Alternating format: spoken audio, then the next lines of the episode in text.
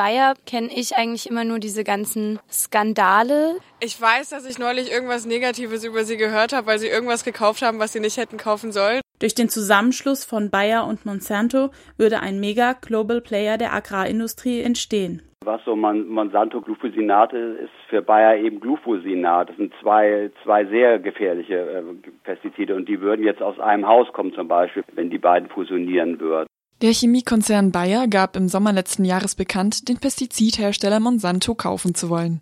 Der Aufschrei war groß unter Umweltaktivistinnen, Bauernverbänden und kritischen Bürgerinnen. Bayer Monsanto wäre der weltweit größte Konzern für Agrarchemikalien und hätte eine enorme Marktmacht. Die geplante Fusion von Bayer und Monsanto ist vor allem eine Vernunftehe, denn zuletzt machten die großen Unternehmen im Agrarbereich immer weniger Gewinne. Aktionäre und Finanzakteure, die große Anteile an den Unternehmen besitzen, machen deswegen Druck. Durch eine Konzernfusion hoffen sie auf hohe Gewinne, zumindest kurzfristig. Der Einfluss von Finanzakteuren in der Landwirtschaft wächst seit Jahren. 2008 und 2009 stiegen die Preise für Lebensmittel weltweit stark an. Es kam zu einer Ernährungskrise.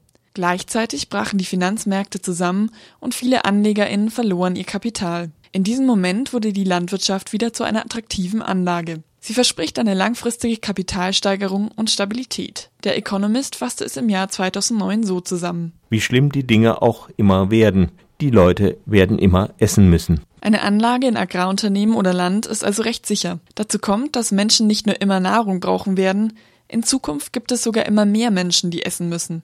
Auch das deutsche Asset Management, der größte deutsche Vermögensverwalter der Deutschen Bank Group, hat seit einigen Jahren Landwirtschaftsfonds im Angebot. In einer Broschüre für einen Aktienfonds für Agrarunternehmen heißt es, wir stützen unsere Ideen für Investitionen auf Umstände, die nicht nur wahrscheinlich, sondern unumgänglich sind. Das weltweite Bevölkerungswachstum, die Auswirkungen des Klimawandels, die daraus folgende Knappheit von Ackerland und der steigende Bedarf an Nahrungsmitteln fallen alle in diese Kategorie. Diese Faktoren bedeuten, dass es den Unternehmen entlang der Produktionskette von Nahrungsmitteln wahrscheinlich gut gehen wird. Die Preise von Lebensmitteln werden also auf lange Sicht eher steigen und damit die Gewinne der Unternehmen in der Nahrungsmittelproduktion. Ein weiterer Vorteil von Anlagen in Agrarunternehmen und Land Preisentwicklungen in der Landwirtschaft hängen kaum von den Preisentwicklungen anderer Anlageformen zusammen. Eine Anlage in der Landwirtschaft ist also recht krisensicher und eine gute Ergänzung für andere Anlageformen. Und nebenbei, so argumentieren viele Finanzakteure,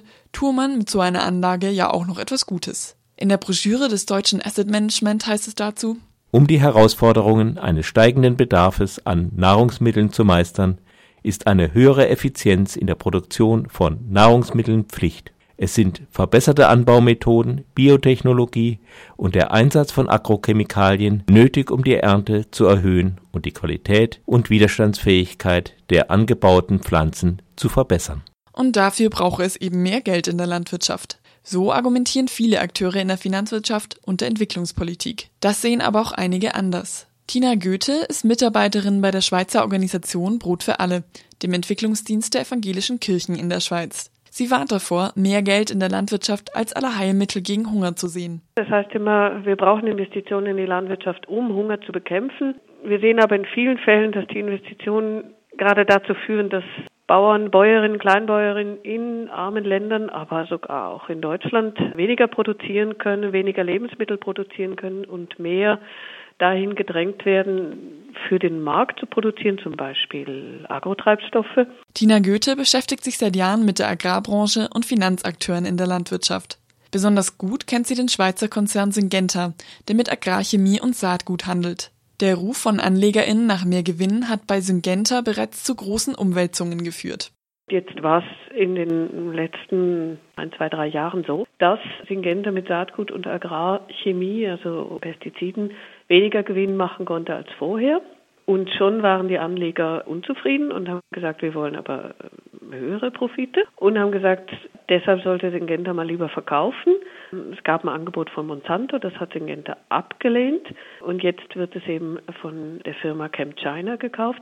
Die treibende Kraft dahinter sind die Aktionäre, die einfach einen schnellen Gewinn wollen. Bei diesen AnlegerInnen handelt es sich dabei weniger um Privatpersonen, die Aktien von Syngenta besitzen. Bei den Aktionärsversammlungen von Syngenta beobachtete Tina Goethe vielmehr, wie einflussreich Finanzakteure in dem Konzern inzwischen sind. Entscheidungen werden nicht auf einer Aktionärsversammlung einmal im Jahr gefällt, sondern die fallen vorher, die fallen von den Akteuren, die einen großen Aktienanteil besitzen. Und das sind Finanzakteure eben, die haben überhaupt keine Ahnung und kein Interesse in der Landwirtschaft. Die haben überhaupt keine Ahnung, kein Interesse, ob jetzt gutes Saatgut oder vielleicht sogar irgendwelche nachhaltigen Sachen in der Landwirtschaft durchgesetzt werden. Die haben kein Interesse an den Menschenrechten.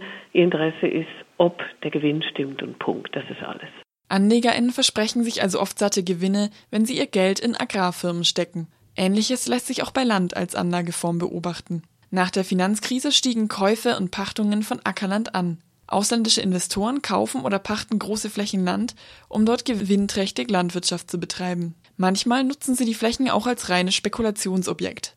Das Projekt Global Land Matrix versucht, größere Landdeals in einer Datenbank zu erfassen. Das private Forschungsinstitut GIGA aus Hamburg leitet das Projekt. Erfasst werden alle Käufe und Pachtungen von Land seit dem Jahr 2000, die in Ländern mit niedrigem bis mittlerem Einkommen stattfinden und bei denen es um mindestens 200 Hektar Land geht. Christoph Althoff betreut die Datenbank. Den Trend, den wir seit der Finanzkrise feststellen, ist, das Phänomen ist äh, eindeutig da, es ist ähm, zunehmend, dass sozusagen internationale Investoren, auch inländische Investoren verstärkt Länder in diesen Ländern aufkaufen oder pachten. Diese Länder, das sind oft Länder in Subsahara-Afrika. Afrika ist die Hauptregion, in denen große Landflächen gekauft oder gepachtet werden.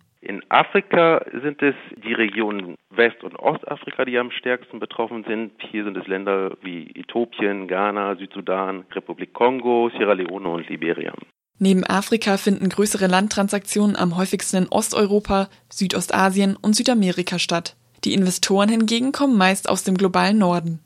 Zu den größten Investorenländern gehören eben die USA, das Vereinigte Königreich, Singapur, Saudi-Arabien und Malaysia. Die AnlegerInnen aus dem globalen Norden sehen ihre Landkäufe als Investitionen in die Landwirtschaft. Viele Nichtregierungsorganisationen und Verbände von Kleinbäuerinnen sehen diese Käufe hingegen als Landraub. Auch Tina Goethe von Brot für alle findet den Begriff Investitionen in Land viel zu beschönigend. Investitionen in Land muss man sich fragen, was versteht man unter Investition? Also meistens geht es darum, sich Land zu sichern, eben als Anlage, damit dann eine Firma darauf was produziert, was dann Geld abwirft, was dann wieder an die Landbesitzer zurückfließt. Da geht es darum, Geld zu machen. Da geht es nicht darum, dass in dem Land, wo eben Land gekauft wird, irgendeine Verbesserung der Ernährungssituation stattfindet.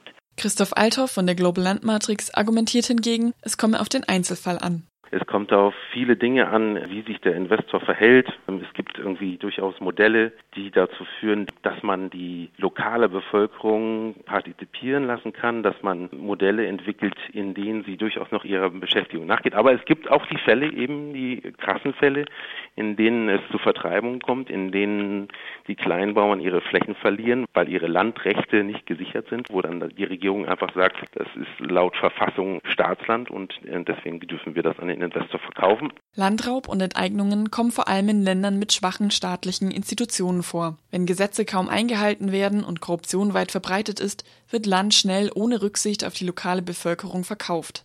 Doch auch wenn große Landkäufe nicht automatisch Vertreibungen und Landraub bedeuten müssen, Arbeitsplätze für die lokale Bevölkerung bringen sie kaum. Die WissenschaftlerInnen von der Landmatrix haben in diesem Zusammenhang festgestellt, dass Arbeitsplätze vor allen Dingen in der Aufbauphase dieser Projekte entstehen, aber später, wenn der Betrieb einmal läuft und installiert ist, gibt es gar nicht so viele lokale Arbeitsplätze, weil die Landwirtschaft halt hochmechanisiert ist.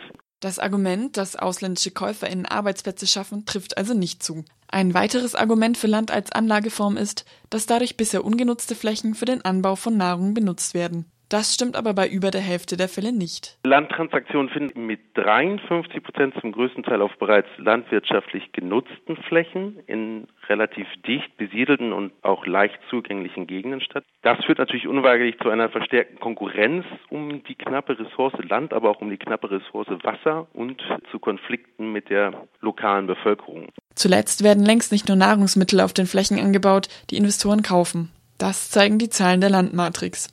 Oben stehen tatsächlich die Nahrungsmittelnutzpflanzen, aber direkt gefolgt auch von den Ölpflanzen, die dafür genutzt werden können, um Agrofuel, also Biofuel herzustellen. Oder eben auch Flexcrops, sogenannte flexible Nutzpflanzen, die man für beides nutzen kann, wo häufig auch nicht klar ist, wofür das genutzt wird. Was bringt mehr Geld in der Landwirtschaft also? Vielleicht kann man sagen, Biotreibstoffe machen niemanden satt. Gewinne, die an große Investoren aus dem globalen Norden abfließen, bringen den globalen Süden nicht weiter. Und die Fusion von Bayer und Monsanto lässt wohl auch eher die Aktienkurse steigen als den Hunger sinken.